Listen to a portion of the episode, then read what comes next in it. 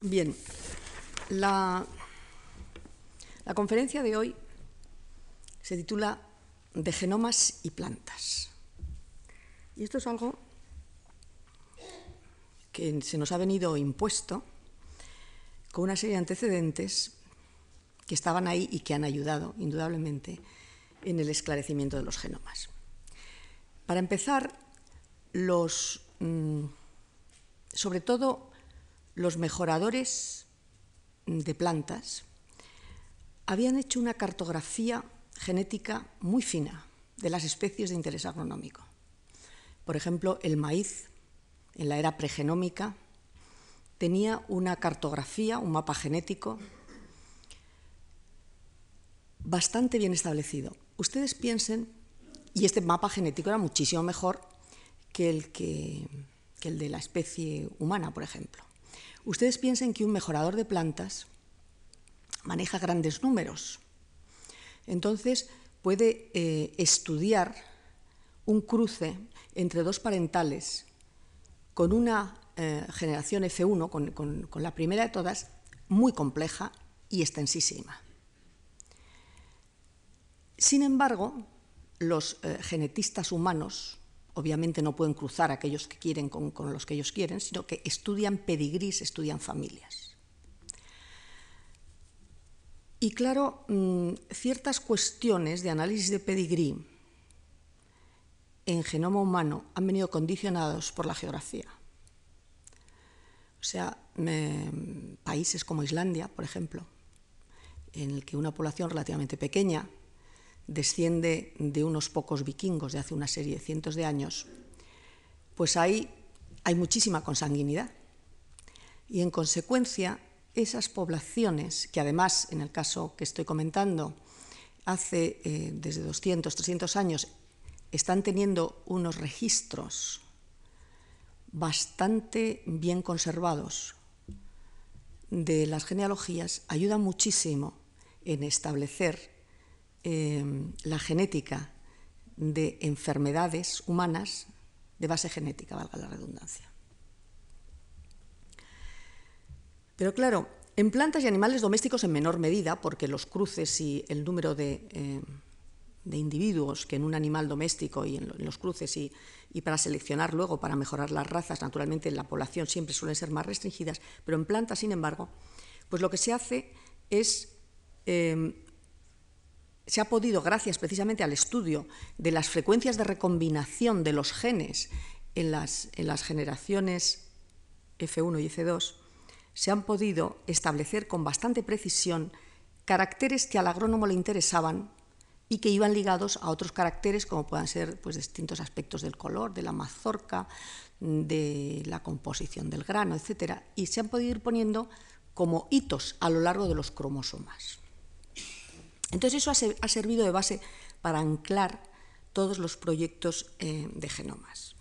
Entonces, obviamente, en el hombre, que es el, proyecto genoma que, al que se ha dado como más, eh, más propaganda periodística, por la importancia obvia que tiene el genoma humano, pues el objetivo fundamental es precisamente pues, predecir eh, y conseguir caracterizar si en un feto hay genes alterados que conduzcan a a unos desórdenes eh, bien definidos, a enfermedades estas hereditarias, obtener unas herramientas para hacer un diagnóstico prenatal, eventualmente una terapia génica. Claro, en el caso de que un solo gen condiciona un carácter, esta situación es mucho más fácil que cuando muchos genes están influyendo sobre un carácter final. Es decir, por ejemplo, existen ciertas predisposiciones genéticas, determinadas familias más predispuestas a una enfermedad u otra. Eso se difumina en el... Pero, sin embargo, hay otra serie de genes que están bien establecidos y, de hecho, antes de la época eh, pregenoma, con las armas de la biología molecular clásicas, ya se habían establecido. Es decir, cuál era la base molecular o qué gen estaba alterado en la enfermedad denominada fibrosis quística, que es la enfermedad genética cuantitativamente más importante en el eh, ser humano, pues estaba bien establecida, se había clonado, etc. Es una, una frecuencia que se da en uno de cada 2.300 nacidos. También se habían caracterizado otros genes responsables cuando están alterados de otra enfermedad bastante conocida también, distrofia muscular de Duchesne, que eso afecta a uno de cada 3.000 nacidos, o la Corea de Huntington, que afecta a uno de cada 10.000. O sea, todo esto ya se conocía en la época pregenómica. Entonces, la época genómica, ¿en qué ha consistido? Pues fundamentalmente en saber el orden de las bases en el material genético. ¿Y esto qué es? Pues el material genético es el DNA, el ácido desoxirribonucleico, en los humanos, igual que en las plantas, este material genético está eh, distribuido en grandes piezas, que son los cromosomas, y dentro de cada uno de esos cromosomas, ese material genético, que es una especie de sopa de letras, de unas bases químicas, AA, GG, CC, TT, son cuatro distintas combinadas de todas las formas posibles, pues esas, esa sopa de letras está estructurada en unas unidades funcionales que son los genes. Entonces, si me pone la primera diapositiva, esto sería una representación del DNA como material genético. Esto ya, eh, que el DNA, el material genético y la estructura de esta molécula, que es como ven una doble hélice, se conocía desde el año 52 en que Watson y Crick establecieron que esta era la estructura del material genético. Y en la parte externa de este material genético, en estas largas fibras, pues no hay más que, eh, son cargas negativas de fosfato con azúcares, y hacia adentro van esas bases que están colocadas de tal manera que las bases de una de las cadenas son complementarias a las bases que se encuentran en la otra cadena. Cada vez que tenemos una base, pues como si fuera una bola de un collar del tipo A enfrente en la otra cadena, no puede haber más que la T. Cuando tenemos una G, no puede haber más que una C. Y viceversa, si hay una T, hay una A, si hay una C, hay una G. O sea, son las, las leyes del apareamiento de Chargaff se cumplen en cualquier material genético. Es decir, tenemos la doble hélice del DNA y esta doble hélice de DNA, aquí la tienen ustedes representado en el momento en que se está replicando, en el momento que una célula madre se divide en dos células hijas, ese material genético se multiplica y se distribuye idénticamente a las dos células hijas. Y entonces aquí tienen ustedes las cadenas amarillas ¿eh? que se están replicando siguiendo de nuevo esas mismas eh, bases de apareamiento del T con el A, del G con el C, del C con el G. Y aquí tienen ustedes la célula, el DNA de, la célula madre y el DNA de las células hijas. La cadena amarilla es la que se ha replicado en base al material genético existente, pero es de nueva síntesis. Y el catalizador que permite la síntesis de este DNA amarillo es una molécula que se llama la DNA polimerasa. La DNA polimerasa la describió un científico, un bioquímico, muy amigo de Severo Ochoa, que se llama Arthur Corbett, todavía vive, y en época eh, en que Severo Ochoa todavía estaba vivo, venía con frecuencia a España. De hecho, yo creo que él ha debido dar más de una conferencia en este, en este mismo eh, salón. Bien, entonces este sería el material genético que tiene la capacidad de replicarse de una manera fidedigna gracias a este instrumento que es la DNA polimerasa. Bien, si me pone la siguiente. La siguiente es lo que se llama el dogma central de la biología molecular, es decir, el material genético, la información genética para hacer una célula, que en definitiva es la información genética para hacer un individuo, está ahí en la molécula de DNA, de ácido desoxirribonucleico, ese ácido desoxirribonucleico tiene la capacidad de autorreplicarse por esta, con esta herramienta, la DNA polimerasa, pero además proporciona la información para hacer un RNA mensajero, que es una molécula de la misma naturaleza química que el DNA, pero que pasa del núcleo de la célula, donde está el mensaje genético, pasa a fuera del núcleo, dentro de la célula, en lo que se denomina el citoplasma, donde tiene lugar la síntesis de las proteínas.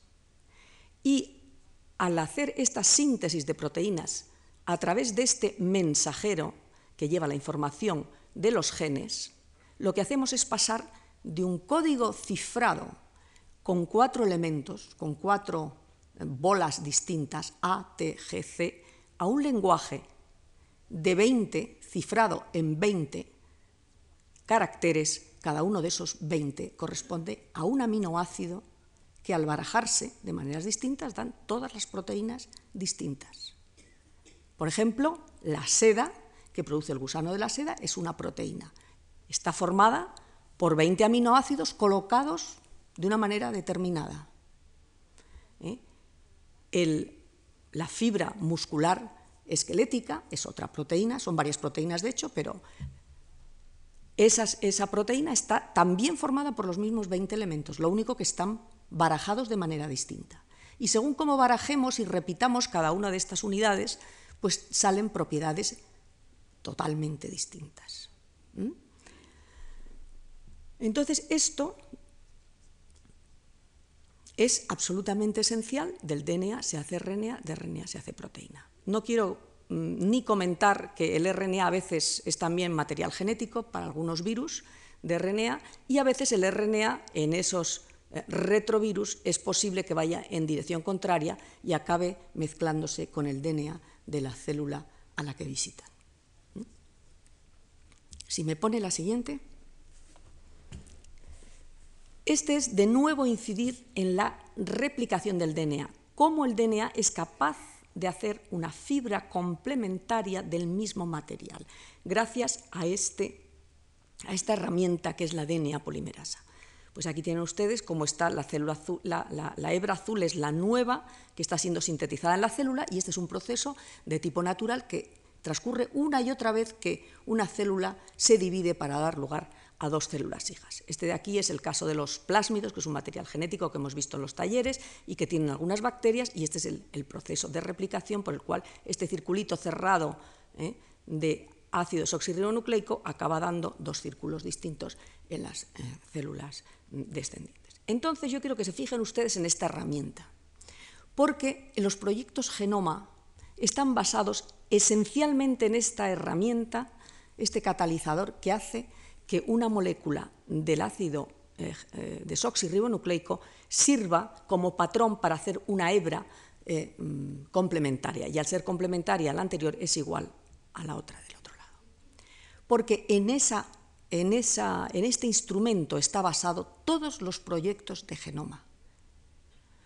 El señor Sanger, que también ha dado conferencias en este mismo aula, le dieron dos veces el premio Nobel por inventarse dos procedimientos. Uno, de hacer la secuencia de los aminoácidos en una proteína. Es decir, establecer sin ningún lugar a duda cuál es el orden a partir del extremo de una proteína en que van apareciendo esos 20 elementos que dan lugar a la proteína final. Y al final de su vida, un poco antes del final de su vida, estableció un procedimiento muy sencillo, mucho más sencillo que el que había con anterioridad a que él llegara, por el cual, utilizando la DNA polimerasa, él podía establecer la secuencia de las bases en el material genético. En la siguiente diapositiva, ¿en qué se basa esto? Pues se basa en que los sustratos de esa maquinaria tiene que ser un elemento que se denomina en lenguaje técnico el deoxinucleósido trifosfato. Y ustedes fíjense nada más que en esta parte de la molécula. Porque si en este punto del azúcar, en lugar de este grupo OH, tenemos nada más que un hidrógeno, la maquinaria se equivoca en el sentido de que piensa que esto es un sustrato de la reacción y como se equivoque y lo ponga al, tratar de alargar la hebra de ese ácido eh, desoxirribonucleico, que es el ácido nucleico, se para. Y entonces en la siguiente, si nosotros tenemos un molde, un cordón sencillo de este material genético, de este ácido desoxirribonucleico, y empezamos a sintetizar la hebra complementaria siguiendo eh, el, tratamiento este del señor Sanger con el enzima DNA polimerasa, pues irán poniendo las bases complementarias, donde tenemos una G en el molde, pondrá la complementaria que es una C, donde tenemos una T, pondremos una A, siempre la complementación de As y Ts y Cs y Gs. Pero si nosotros esto lo dividimos en cuatro porciones idénticas, y en cada una de estas mezclas, que en principio van a replicar ese DNA que tienen ustedes ahí haciendo la complementaria, le ponemos una pequeña cantidad del sustrato este malo, como se equivoque el catalizador introduzca este que no es el correcto, se va a parar la reacción y no va a seguir. Y entonces eso quiere decir que si nosotros añadimos poca cantidad del sustrato malo frente a una cantidad adecuada del bueno, las paradas van a ser aleatorias. Y es que, pues cada vez que pase por aquí la maquinaria, pues una vez se parará y tenemos un trozo desde el inicio hasta ese punto. Pero otra pondrá el sustrato bueno y seguirá hasta que se vuelva a equivocar. Y entonces eso, ¿qué quiere decir? Que separando por eh, tamaños en una técnica que se denomina electroforesis, podemos separar en cada una de estas alícuotas los distintos fragmentos que hemos generado. Y como el sustrato envenenado responde a una sola de las bases en cada uno de los cuatro tubos, y en el primer tubo corremos la primera corrida de electroforesis, allí donde se para es que tenemos la base complementaria al sustrato envenenado. Entonces, podemos empezar a leer si estas electroforesis son lo suficientemente finas como para separar elementos que se diferencien en una sola de esas bases, podemos empezar a leer la secuencia del DNA desde abajo hacia arriba de una manera muy precisa. Entonces, si me pone la siguiente, esta es otra manera de visualizar la secuenciación, pero en la siguiente tienen ustedes una sofisticación que se ha introducido ya en todos los laboratorios, por el cual, en lugar de hacer todo ese experimento manualmente, como hacíamos hace 10 años, hay aparatos que lo hacen de una manera automática. Y entonces lo que tiene esta carrera por esclarecer la secuencia de las bolitas de distintos colores que tiene el ácido desoxirribonucleico es que conforme se ha ido progresando en el avance del genoma de distintas especies, se ha ido sofisticando enormemente la tecnología utilizando rayos láser, modificando la electroforesis final, que en lugar de ser sobre bases sólidas, de base líquida, etc. Y luego acoplando una serie de programas informáticos para leer toda esa cantidad de información tremenda que se está generando. De modo que, basándose en una sola herramienta, eh, secuenciar un genoma no consiste sino en determinar en cada uno de los cromosomas y de todos los cromosomas de esa especie cuál es la secuencia de las bases A, A, T, G, C, C, etcétera, que está compuesto cada uno. Y entonces, el esclarecer lo que es la secuencia es lo que se denomina la genómica estructural.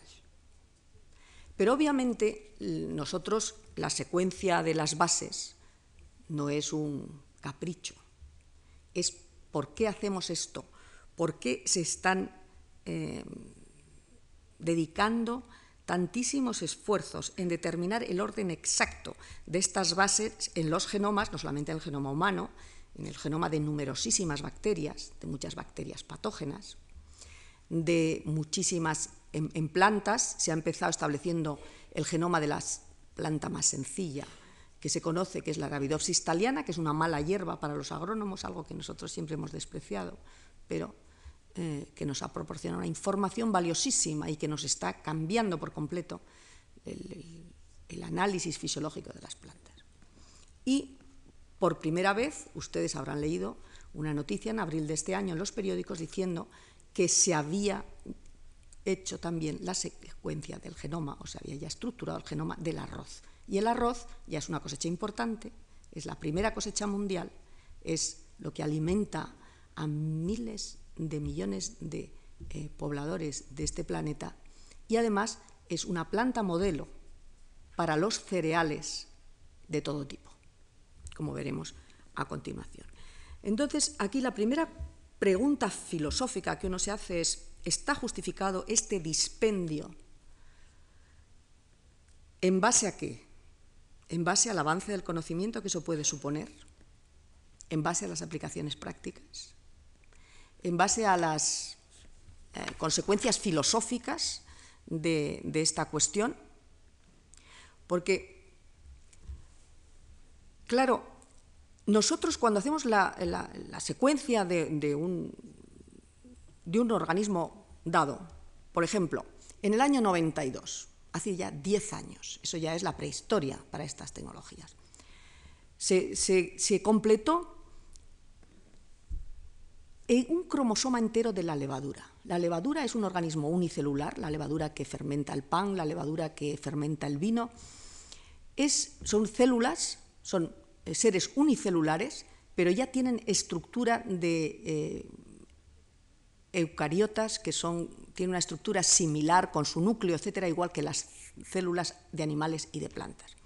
Bueno, pues en el año 92 se completa el cromosoma 3 de levadura y cuando se leen todas esas estas sopas de letras que ven ustedes ahí, y se aplica una serie de programas informáticos para mm, establecer qué parte de esa secuencia codifica un gen que va a dar lugar a una proteína. La primera cuestión que sorprendió es lo enormemente compactada que estaba la densidad en ese cromosoma. cuántas, muchísimas más proteínas de lo esperado estaban codificadas en ese cromosoma 3 de la levadura en el hombre y sobre todo en las plantas, lo que hay es un montón de, en las plantas sobre todo, grandes zonas de secuencias repetidas de estas sopas de letras, que todavía no se sabe muy bien qué es lo que hacen. No codifican para proteínas. ¿Cuál, ¿Por qué la evolución las ha conservado ahí? Son preguntas que tardarán todavía algunos años en contestarse con toda la densidad. En el año 94, por ejemplo, cuando se empieza a secuenciar el gusano, Cenorhabditis elegans. Todos ustedes han leído que el premio Nobel de este año se lo han dado en medicina a Sidney Brenner. Sidney Brenner, que ya lo sacó la Fundación March, porque este señor está muy vinculado a la fundación. Yo todavía recuerdo una conferencia espléndida que dio este señor en este mismo salón también. Pues Sidney Brenner, que estado en todos los descubrimientos importantes de la biología molecular desde los años 50 hasta, hasta ahora, ya es un señor mayor, se le metió en la cabeza que había que secuenciar y estudiar un gusano de mil células, Cenorhabditis elegans. Y en ese momento, cuando él lo propuso, chocó bastante, porque entonces se pensaba que el modelo animal que se podía llegar a comprender mejor era el de la mosca del vinagre la Drosophila melanogaster, para el cual, desde principios del siglo XX, con toda la escuela de Morgan, había unos mapas genéticos muy bien establecidos y donde se sabía producir mutaciones y, bueno, pues sin ir más lejos, el doctor García Bellido, aquí en España, ha sido un pionero en estudiar la genética del desarrollo eh, de, Drosophila. Y como ambos, Sidney Brenner defendiendo su gusano y Antonio García Bellido defendiendo su mosca, pues mm, siempre que hablaba uno y el otro estaba en el, auditorio o viceversa, pues eran muy estimulantes las discusiones. Y yo recuerdo la discusión de Antonio García Bello diciéndole que vaya tontería que se le había metido en la cabeza con empeñarse en, secuenciar y en estudiar hasta ese nivel el gusano, que a fin de cuentas pues había que hacer toda la genética, luego pues estudiar toda la descendencia era complicado y tal, y otro le decía, sí, pero le puedo contar todas las células, que son mil. Y no solamente eso, sino que ha sido un modelo para todo el desarrollo del sistema nervioso en vertebrados. Bueno, pues cuando se secuenció, que ahora vamos de genomas, cuando se secuenciaron las primeras dos megabases del gusano, también gran sorpresa. Aquí resultó que el gusano, que es un ser eucariótico y ya mm, mucho más complicado, obviamente, que lo es la levadura de panadería, tiene genes eucarióticos, o sea, los genes tal y como están estructurados en los animales, en el hombre, en las plantas. Pero al mismo tiempo tiene también genes del tipo de los que tienen las bacterias, cuyo, cuya información genética está mucho más compactada. Es decir, en las bacterias es muy corriente que los genes estén formados por lo que se denomina operones policistrónicos. Una misma secuencia está codificando para varias proteínas, todas pegaditas, con un solo mensajero. Y eso no ocurre en los, en los organismos superiores. Entonces ahí la pregunta era, este, este, caso de compactación de la información del gusano, por el cual, además de tener genes como los organismos superiores, tiene genes muy compactados como las bacterias, ¿qué significa? ¿Que todavía tiene un estatus de bacteria? ¿O que es justamente la evolución hacia, de las bacterias hacia los organismos superiores y es un poco la mezcla de ambos? Bueno, pues dos años después, en el 1996, se hace el genoma entero de una de las bacterias más simples, un micoplasma. Un micoplasma, concretamente, eh, que produce unas ciertas enfermedades. Y este micoplasma se le cuentan los genes y tiene solamente 470 genes. Entonces la cuestión filosófica es, ¿cuántos genes mínimos se necesitan para hacer un ser vivo? Pues después de este micoplasma, todavía se han secuenciado algunas otras bacterias más simples, más primitivas, arquebacterias, y ahora mismo se discute de si la mínima cantidad de genes para hacer un ser vivo está en 250 o en 300 genes. Por ahí anda la cifra. Y uno se maravilla que tan poca información genética sea capaz de dar un organismo que es capaz de multiplicarse, de multiplicar todo su DNA, de producir una serie de proteínas, de hacer una, una membrana celular, etc.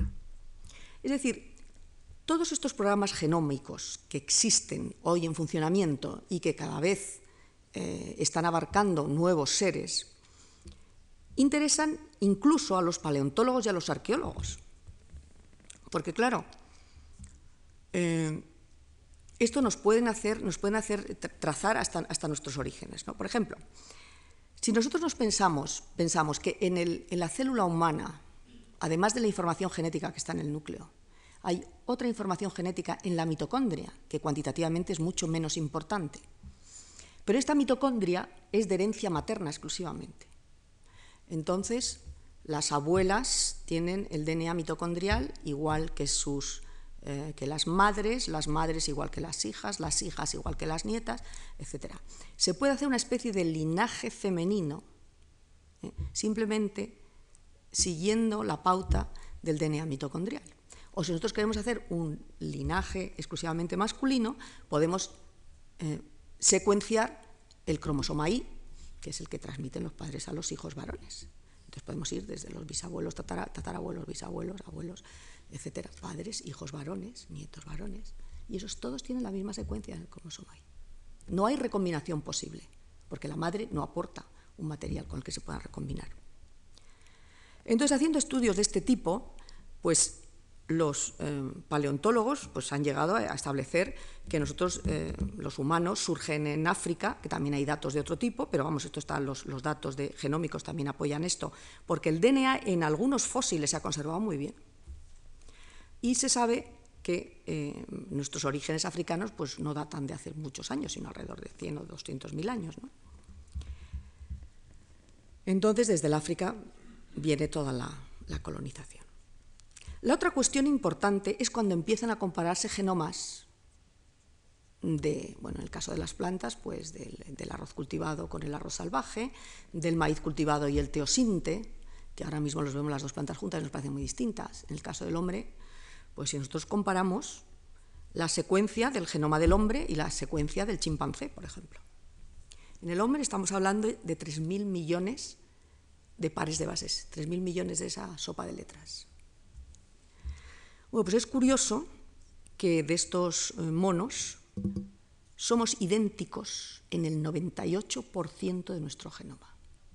Solamente el 2% hace la diferencia entre ellos y nosotros entre nuestro gran desarrollo de cerebro, que se supone que es también el causante de esta actividad cultural que tenemos, etcétera, etcétera. Entonces, esto algunas personas, y desde luego tiene implicaciones filosóficas, que duda cabe. El, solamente el 2% nos separa de estos monos antropoides. Claro que ese 2% en 3.000 millones son 60 millones de pares de bases. Y con 60 millones de pares de bases se pueden hacer muchas proteínas distintas.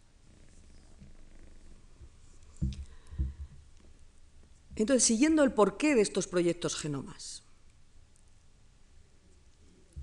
¿Por qué plantear un proyecto genoma humano, por ejemplo, cuando por las técnicas de la biología molecular clásicas hemos sido capaces de descifrar a nivel molecular la mayor parte de las enfermedades genéticas? Bueno, pues las compañías farmacéuticas son las que tienen particular interés en, este tipo de proyectos. ¿Por qué? Pues porque hay montones de enfermedades multigénicas o esas propensiones que se piensa que cuando se analicen a nivel molecular, a lo mejor no solamente dependen de muchos genes, sino que dependen de un gen regulador que es el responsable de que muchos genes suban o muchos genes bajen, o que unos suben y que otras bajen, pero en consonancia. Y luego está también la cuestión de hacer, por ejemplo, el genoma del ratón. El genoma del ratón, que es un sistema modelo, por la facilidad de la manipulación génica que tenemos en el ratón y por la facilidad de hacer modelos animales de enfermedades humanas en el ratón. Es decir, anulando algunos genes del ratón, se pueden desarrollar ciertas enfermedades que luego sirven para los estudios eh, humanos. Y luego, además, el ratón es el el elemento de experimentación para evaluación, por ejemplo, de nuevos fármacos antes de pasar a la, etapa clínica, después de haber pasado toda la etapa eh, de laboratorio. Entonces, lo que me maravilla es que al principio, cuando se planteó ya por fin vamos a secuenciar el genoma humano, se pensó que se tendría un borrador, no muy aquilatado, pero sí una idea general, para finales del 2006 lo verdaderamente eh, sorprendente es que ya hace eh, más de dos años que ese borrador está ahí. ¿Esto qué quiere decir?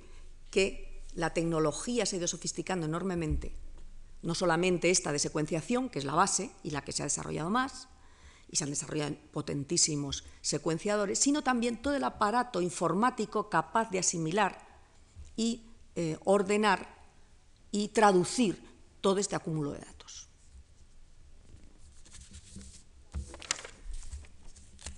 Entonces, terminamos la secuenciación. ¿Me puede dar la siguiente? Aquí tienen ustedes los distintos grupos de seres vivos, desde los virus, son los que tienen el genoma más simple, 10 a la 4 pares de esas bases, las bacterias en el rango del millón a los 10 millones, los insectos, los anfibios, aquí tienen ustedes los mamíferos. Fíjense en las plantas con flores.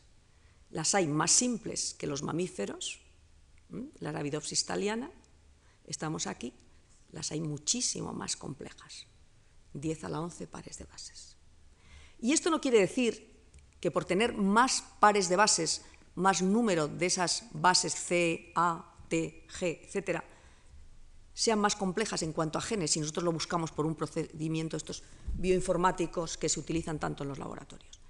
No tienen muchos más genes, pero sí tienen mucho más DNA. Entonces la pregunta esa está por ¿qué es lo que hace toda esa serie de secuencias que no codifican para proteínas, qué hacen, qué función tienen, por qué la evolución no se ha desprendido de ellas? Me pone la siguiente. Primera cuestión que les quiero decir, perdónenme que las diapositivas algunas estén en inglés y otras estén en castellano. O sea, yo quería haberlas traducido todas, porque aquí como no se sabe muy bien en qué idioma tiene que hablar un científico, pero en fin, determinados sucesos familiares ¿eh?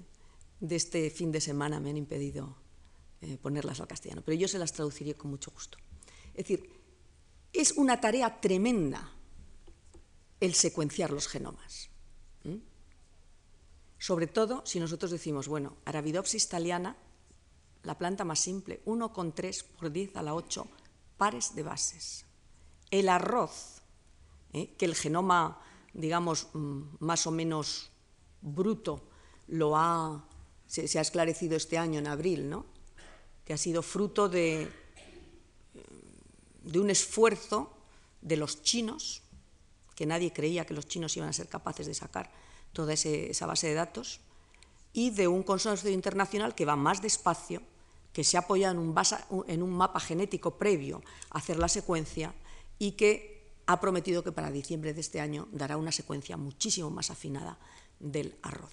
Los otros cereales, como el maíz o el trigo, mm, hay proyectos genoma, pero todavía pues, son mucho más complejos, aparte de que todos estos cereales, basándonos en el genoma del arroz, como el arroz es la planta modelo para los cereales, va a ser mucho más fácil, eh, van a ser mucho más fáciles de dilucidar.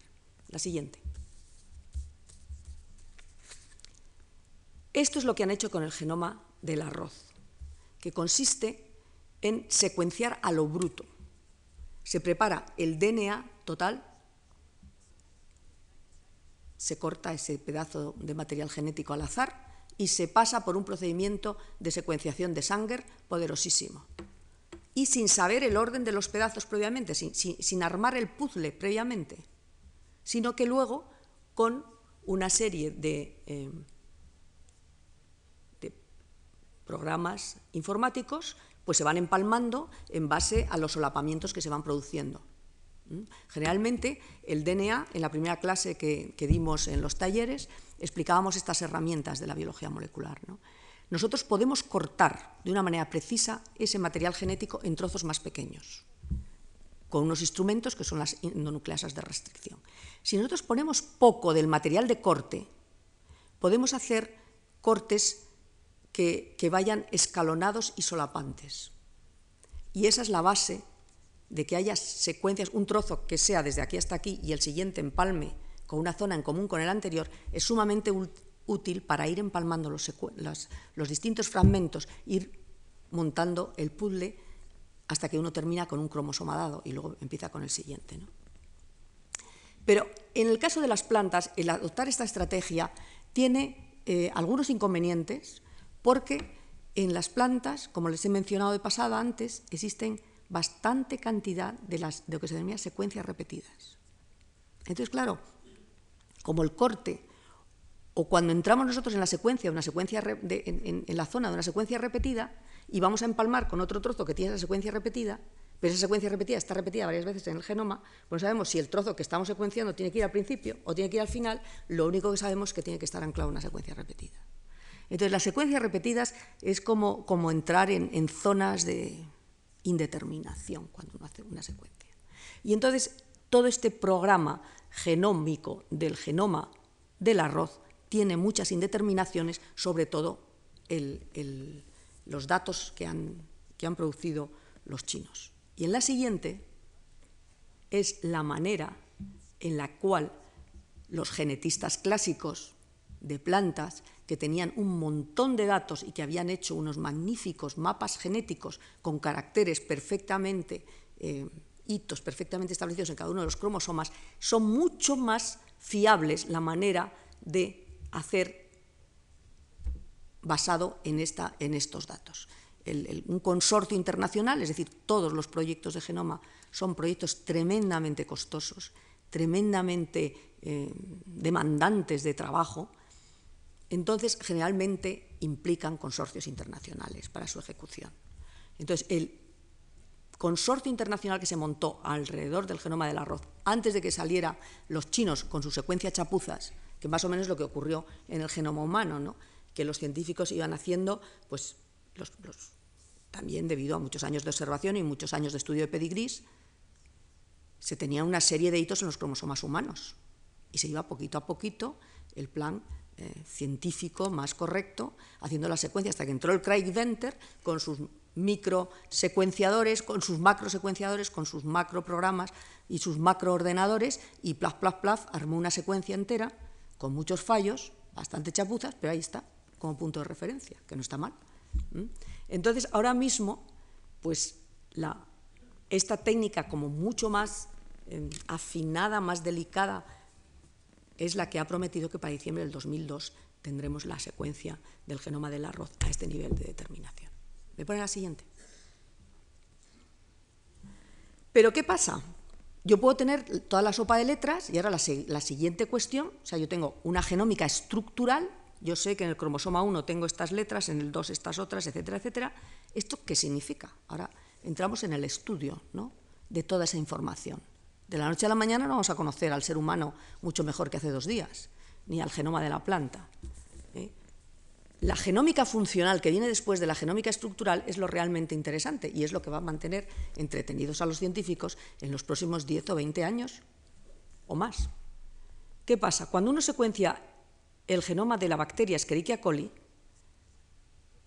se ve que hay al menos 4.363 proteínas distintas. Y de esas, de las que no se han determinado su función, hay más de la cuarta parte, es decir, casi el 27%.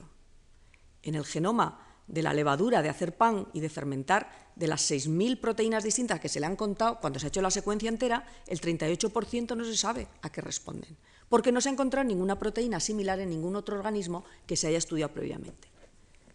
En la planta modelo por excelencia, Arabidopsis thaliana, de los 25.000 genes que se le han contado, pues la mitad no se sabe qué es lo que hacen, ni cuál es su función.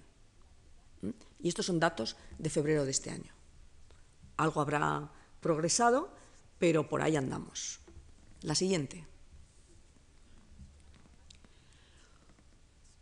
Cuando uno tiene una serie de genes de un organismo cualquiera, por ejemplo, un organismo que tenga 5.680 genes, empieza, por comparación con otros genes conocidos, es capaz de detectar la función de muchos de ellos. O sea, por ejemplo, esto responde a un experimento realizado. Es decir, de esos 5.600, pues tenemos 600 y pico que tienen que ver con el metabolismo celular, otros con el transporte de las células, 337.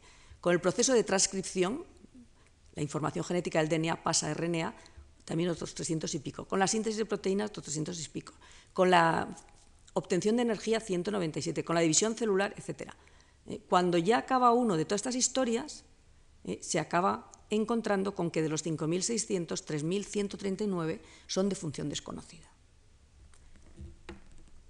Y de función que no se tiene ni idea, porque se ha ido a las bases de datos con las secuencias correspondientes y no se ve en ningún otro organismo, vegetal o animal o bacteriano, nada que tenga una secuencia ni parecida que pueda indicar una posible función biológica. ¿Y la siguiente? Por ejemplo, en el genoma de Arabidopsis, de la planta modelo eh, que primero se estableció su genoma. En el año 2000 apareció en la revista Nature, en la revista Science, estas cuestiones. Principales conclusiones respecto a cómo está estructurada Arabidopsis. 25.498 genes. Estos genes se agrupan en 11.000 familias. Hay muchos de ellos pertenecen a clases muy abundantes y estas abundantes responden a enzimas, catalizadores que tienen que ver con funciones de fotosíntesis, de captación de la energía luminosa del sol y cuestiones metabólicas. Muchos de ellos corresponden a factores transcripcionales que son reguladores de la expresión de otros genes. Después, muchos de ellos están duplicados y no se pensaba que Arabidopsis thaliana pudiera tener tantos genes duplicados. Claro, cuando un gen está duplicado, a la planta se le da una, eh, una seguridad, tiene una ventaja. Por si se le estropea uno de ellos, tiene el otro, y entonces se puede escapar de una letalidad. Pero cuando tenemos tan poquísimo DNA como tenemos en Arabidopsis thaliana, que es casi tres órdenes de magnitud menos información genética que la que tienen, por ejemplo, las habas, entonces uno esperaba, como en el cromosoma 3 de la levadura, que tuviera la información genética muy compactada y no tan repetida. Es una cuestión que los fisiólogos tendrán que establecer por qué hay tanta duplicación génica. Y bueno, la otra cuestión es las de todos los genes en los, distintos cromosomas, que son cinco en Arabidopsis, pues que hay zonas que están repetidas en un cromosoma y luego están en otra, y estos son estos colores que ven aquí, pero tampoco es cuestión de entrar en estos detalles. La siguiente. ¿Por qué debemos determinar la secuenciación del genoma del arroz? ¿Mm? Porque tenemos que hacer toda la genómica funcional. Es la primera cosecha mundial. Es, entonces, si conocemos bien todos los genes a nivel básico podremos manipularlos para hacer que esas plantas rindan más, como veíamos el jueves pasado, uno de los grandes retos de la agronomía es obtener mayor rendimiento en las cosechas, sin aumentar ni un centímetro cuadrado el suelo dedicado a obtenerlas. Porque ya nos hemos roturado demasiados bosques, pero los 2.000 millones de personas que están aquí de aquí a 20 años va a haber que alimentarlas y la manera de alimentarlas no va a ser con filetes de ternera, sino fundamentalmente con granos de cereales, que es el mejor eh, manera de convertir la energía en alimentos. Entonces, también, como es un genoma mucho más complejo que el de la mala hierba Arabidopsis thaliana, aquí nosotros nos va a permitir también empezar a hacernos preguntas como qué es lo que significan estas secuencias repetidas, estos RNAs que no codifican para proteínas, qué es lo que hacen.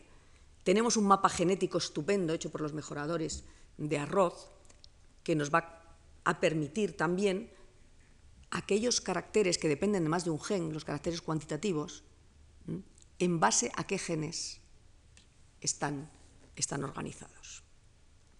Entonces, lo que está también claro es que la secuenciación está bajando muchísimo de precio con respecto a hace unos pocos años. La siguiente.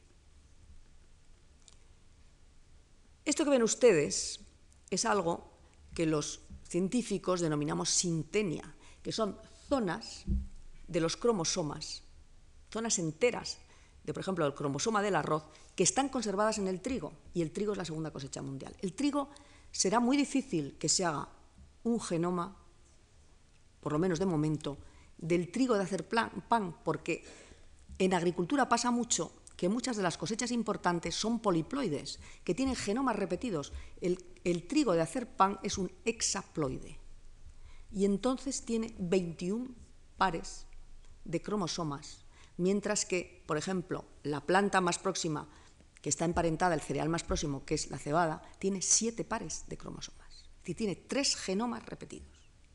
Y eso ocurre con la caña de azúcar, y eso ocurre con el algodón, entonces, para todas estas cosechas importantes es, sumamente esclarecedor tener una cosecha base diploide sin tantas repeticiones cromosómicas que nos dé la pauta de lo que van a ser esos, esos genomas, el del trigo. Es decir, que el genoma del arroz nos va a dar automáticamente, porque también por los programas de mejora clásica del trigo, hay, el trigo está muy bien mapeado a nivel de carácter agronómico, a nivel de marcadores moleculares. Y entonces la secuencia entera en trigo se planteará en el trigo diploide, en la escaña esa que se cultivaba en algunas zonas de Cuenca porque era muy resistente. Pero a nivel de trigo hexaploide, del trigo panificable, de momento, desde luego, sería impensable. Se secuenciará el maíz, ya hay programas de genómica de maíz en marcha, se secuenciará también la cebada, que es el, cereal europeo, y con todo esto, pero sobre todo con los datos del genoma del arroz, cuando ya se haga la genómica funcional, esto va a ser absolutamente clave para todo lo demás. ¿Y la siguiente? ¿La siguiente?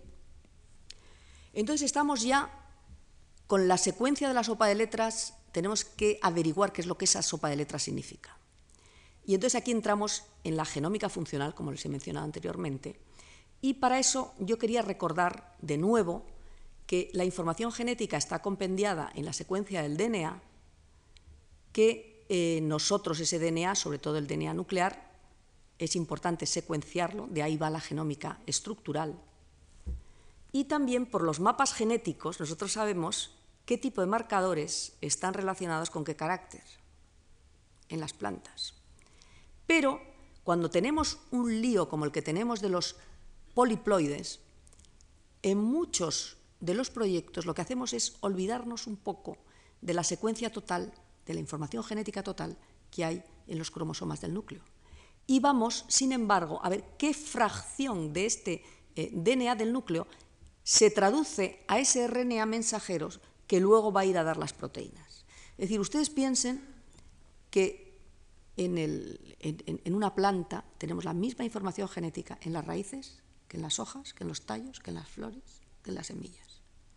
Y todas estas estructuras no pueden ser más distintas.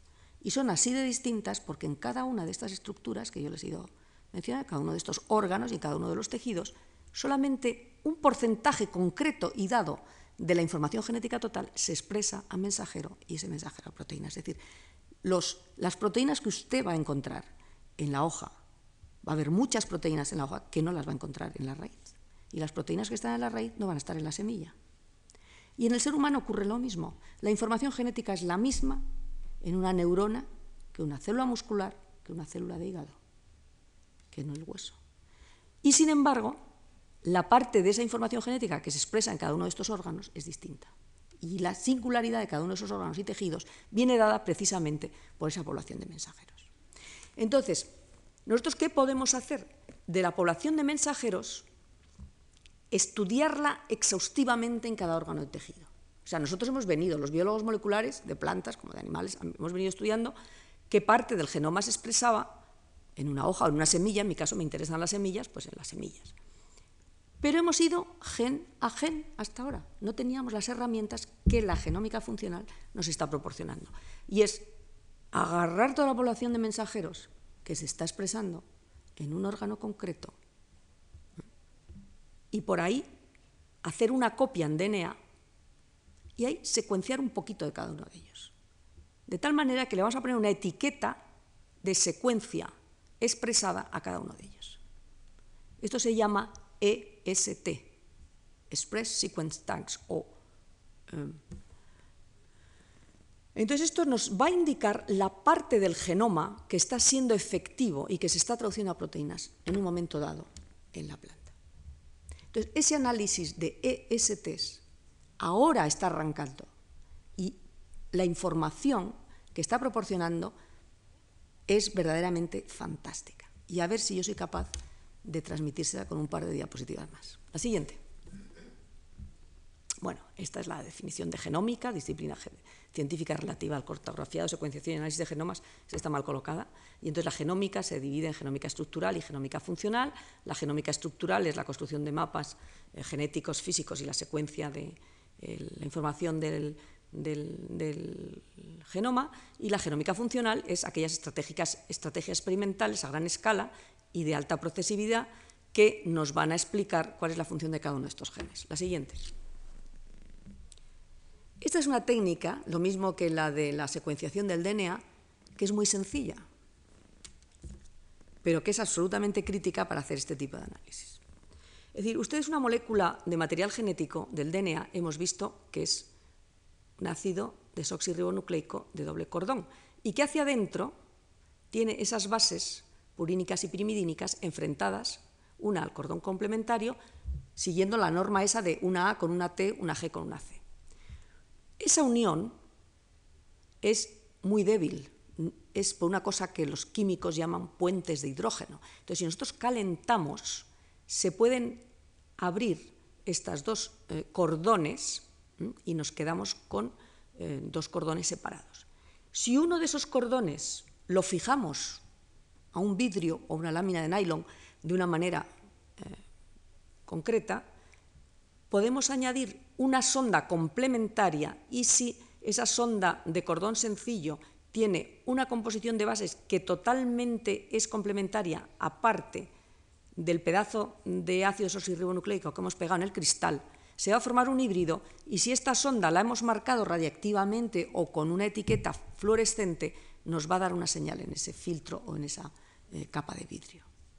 Y la siguiente diapositiva, cuando esto lo hacemos a base de en el vidrio pequeñito ir colocando ESTs, es decir, trocitos correspondientes a genes distintos, pero ahí ven ustedes que aquí puede haber como 20 por 20, es decir, varios eh, cientos, en fragmentos mucho más pequeños que eso, se pueden colocar hasta varios miles con la tecnología actual. Entonces nosotros lo que podemos preguntarnos es sobre varios miles de genes que están representados por un trocito de su gen específico de cada uno de esos genes en un pedacito de vidrio, podemos preguntarnos si de esos genes cuáles se están expresando, por ejemplo, al principio del desarrollo del grano o cuáles se están expresando al final o cuáles están expresando en la raíz y cuáles están expresando en una hoja. A base de purificar el mensajero de la raíz y de la hoja o de la semilla al principio del desarrollo y al final, y hacer una copia en DNA, marcarla radiactivamente, mezclarlo con este vidrio y ver cuáles hibridan con cuáles. Y cuáles hibridan con cuáles nos lo da si nosotros a esta sonda le hemos marcado con una etiqueta fluorescente verde y ya está con una etiqueta fluorescente roja, pues ahí estarán ustedes viendo los más rojos son los que se expresan más tardíamente, los más amarillos son los que están expresándose más tempranamente. Y los que se expresan tanto al principio como al final, verán ustedes una mezcla que será la suma de los dos colores, amarillo más rojo, y dará una coloración medio naranjada, que es lo que están ustedes viendo por ahí. O sea, estos filtros son lo que ustedes habrán oído algunas veces en los periódicos, los microchips. Aquí en el Centro Nacional del Cáncer van a hacer unos chips individualizados para ver el estudio de todos aquellos genes que se perturban o que facilitan o que predisponen para una enfermedad concreta. Pues no es más que esto. Y estos chips de DNA se hacen para estudiar enfermedades del hombre y se hacen para estudiar qué genes se inducen y se reprimen en qué momento del desarrollo de una parte de una planta para estudiar mejor la fisiología y si uno entiende mejor la fisiología está en condiciones, obviamente, más sólidas para poderlas manipular para poder aumentar el rendimiento de las cosechas, que es el objetivo que tenemos los agrónomos de aquí a nada. La siguiente. Entonces, esto es un experimento concreto para ver qué genes están implicados en la síntesis de las fibras del capullo del algodón. Entonces, representamos y replicamos los mismos genes una vez, dos veces, tres veces, cuatro veces, cinco veces. Y el primero se hibrida con una sonda correspondiente a la raíz, el segundo vidrio con una de las hojas de la planta de algodón bien expandidas, el tercero con los del capullo en desarrollo del algodón, de la fibra. La fibra del algodón es, cuando está ya eh, totalmente madura, el 95% es, es celulosa, pero deriva todo de la capa periférica de la cubierta de la semilla del algodón. Entonces, después de eh, la polinización de esa flor, a los seis días se purifican los mensajeros y saca una sonda correspondiente a una etapa temprana del desarrollo del, desarrollo del, capullo del algodón, otro a una etapa eh, intermedia, 12 días, otra a una etapa tardía, 20 días. Y entonces aquí ven ustedes, por ejemplo, estos genes están al principio y también están al final. ¿Mm? Pero hay otros, por ejemplo, em, vamos a ver, este de aquí, que se expresa mucho más al principio, menos en estadios intermedios y casi nada al final. Entonces, naturalmente, el, saber qué es lo que hacen cada uno de estos genes, de nuevo, aquí hay una serie de programas informáticos que nos tienen y nos pasan todas estas informaciones que serían muy difíciles de retener simplemente de visu, pero se pueden hacer también de visu. Entonces, clarísimamente, eh, estos genes que tienen que ver con el desarrollo del algodón y además no se expresan ni en las raíces ni en las hojas. La siguiente. Esto es ya el procesamiento, digamos, informático de todos estos datos y si nosotros establecemos una secuencia de colores para demostrar qué genes se expresan en la semilla, cuáles a los 6 días, a los 12, a los 20 días del capullo, etc.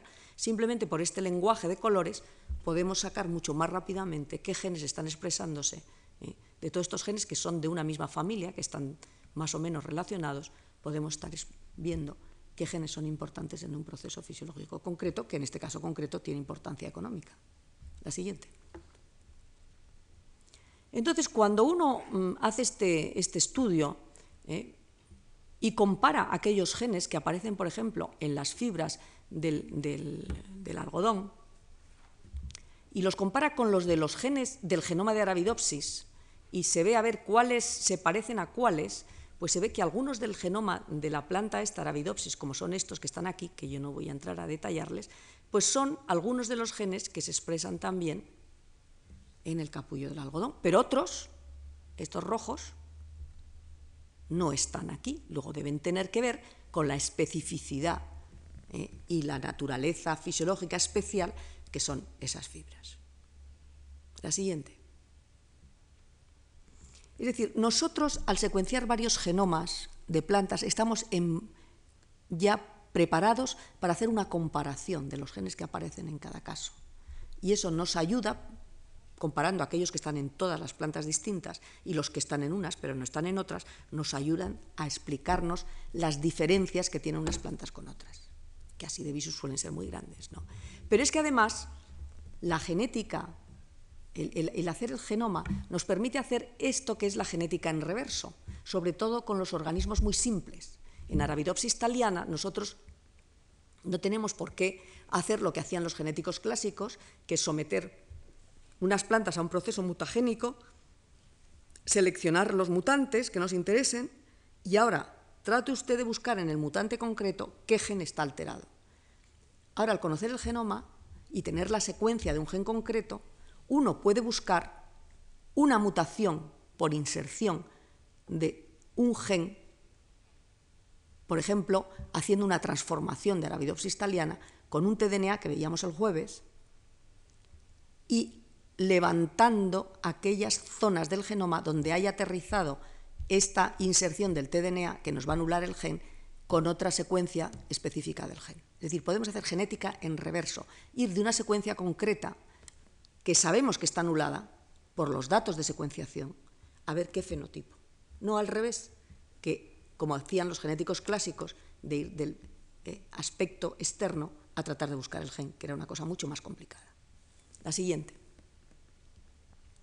Esta es una manera de obtener eh, estas inserciones, es decir, hay unos genes eh, que son los que describió por primera vez la Bárbara McClintock, que ya han sido tratados dentro de este ciclo, eh, estos genes saltarines, que están de un sitio y pasan a otro en el genoma, pues por transposones, que es como se llaman técnicamente estos genes saltarines, somos capaces de, en un gen dado que está representado aquí por esta secuencia verde, hacer que este gen saltarín, eh, eh, que está enmarcado por estos dos rasgos azules, se nos meta en medio. Entonces, si nos mete en medio, nos interrumpe la secuencia de ese gen y nos lo anula. Entonces, por transposición o simplemente introduciendo un tDNA derivado de Agrobacterium tumefaciens, simplemente con el gen de resistencia al antibiótico que empleamos para seleccionar, estamos en condiciones de estropear una serie de genes y de irlos a buscar qué genes concretos se han estropeado y de esa manera correlacionarlo con el fenotipo. Y en la siguiente diapositiva tiene un ejemplo de cómo se hace esta búsqueda en las colecciones de mutantes de inserción que nos proporcionan eh, pues, empresas especializadas en hacer estas transformaciones. Y nosotros, por una técnica de PCR, que ya describimos en su momento, teniendo en cuenta la secuencia del transposón o del tDNA, podemos levantar un trozo de tDNA sin más que tener un par de eh, oligonucleótidos que sean uno complementario al gen de interés y otro complementario a la del tDNA o al del transposón. Y entonces, en los superpools aclaramos una serie de pools donde nos va, amplificamos una banda, que es este de aquí, ¿eh? a su vez este lo dividimos en las semillas y vamos haciendo hasta que llegamos a la singularización de las plantas y de esa manera sabemos que este mutante que tiene este fenotipo es el que tiene el gen estropeado. Y la siguiente, además de los RNA mensajeros, nosotros podemos hacernos preguntas de las proteínas en la genómica funcional. Entonces nosotros podemos purificar las proteínas que hay en una hoja de una planta o las proteínas que hay en una semilla y las separamos por un procedimiento de separación de proteínas en dos dimensiones que es eh, sumamente efectivo, que son los geles estos de dos dimensiones de electroforesis.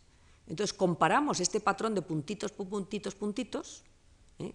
se comparan pues este de una hoja con el de una raíz y se ve qué puntos no coinciden. Y a partir de esos puntos que no coinciden, se pueden recortar de estos geles y eluir esa proteína, hacer una digestión proteolítica, separación de los péptidos, hacer una secuencia de aminoácidos de esas proteínas. Por espectrometría de masas podemos buscar e identificar en las bases de datos si hay otra proteína idéntica o similar o homóloga en ese o en otros organismos parecidos y podemos hacer una comparación de las proteínas concretas en un tejido o en unas circunstancias fisiológicas concretas o durante el desarrollo para saber qué genes se encienden y cuáles se apagan, etc. O qué genes están implicados o qué proteínas están implicados con la aparición de determinadas características. Y luego, bueno, pues todas esas modificaciones, todas estas cosas también se pueden hacer con chips de proteínas. Por ejemplo, lo mismo que hemos visto, los chips de DNA Se pueden hacer las mismas preparaciones, preparaciones análogas, pero con trocitos de proteínas específicos y ver qué proteínas interaccionan con qué proteínas. Porque de las interacciones de las proteínas es también lo que surgen una serie de eh, mm, cuestiones fisiológicas que son importantes para la interacción. Por ejemplo, las proteínas que regulan la expresión de genes, que se llaman factores transcripcionales, nunca actúan solos. O sea, no un único factor transcripcional te regula un gen o una batería de genes pertenecientes a una familia. Varias decenas de genes en los genes eucarióticos están actuando para eh, dar esa singularidad de que determinadas proteínas estén expresándose en determinados tejidos. Y ahí hay un sistema de interacción de proteínas, eh, que en fin, no voy a entrar aquí a describir, pero que en base a todos estos estudios de proteómica hoy en día es ya factible hacer. Y ya, si me pone la siguiente, ya vamos terminando, pues como ven ustedes, la genómica para plantas y para animales se, se divide en dos grandes apartados, una genómica estructural, que es establecer la secuencia de, esas bases del ácido desoxirribonucleico, y la genómica funcional, que consiste precisamente en esta serie de estrategias, fundamentalmente el analizar los perfiles de expresión tanto de RNAs mensajeros como de proteínas, es decir, los chips de DNAs o los chips de proteínas, y los métodos bioinformáticos que nos permiten el comparar secuencias en un organismo frente a secuencias en otro, por ejemplo, determinados eh, proteínas que utilizan las bacterias fitopatógenas, aquellas que atacan a las plantas, pues siempre se pensaba que eran eh, como dos mundos muy separados, las bacterias fitopatógenas y las bacterias patógenas humanas, por ejemplo. Y hay una serie, en algunas cuestiones son distintas, pero en, en alguna serie de estrategias son bastante similares.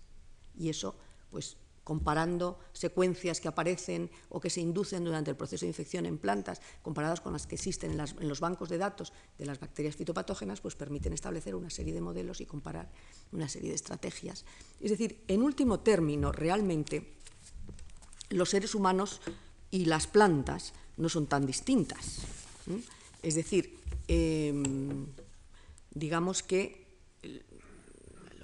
las plantas y los animales tienen la misma lógica, pero tienen distintos genes, incluso tienen distintos simbiontes, es decir, las, mitocondrias se piensa que son simbiontes bacterianos que están ahí, que luego se han ido especializando como para ser las, las factorías energéticas de las células.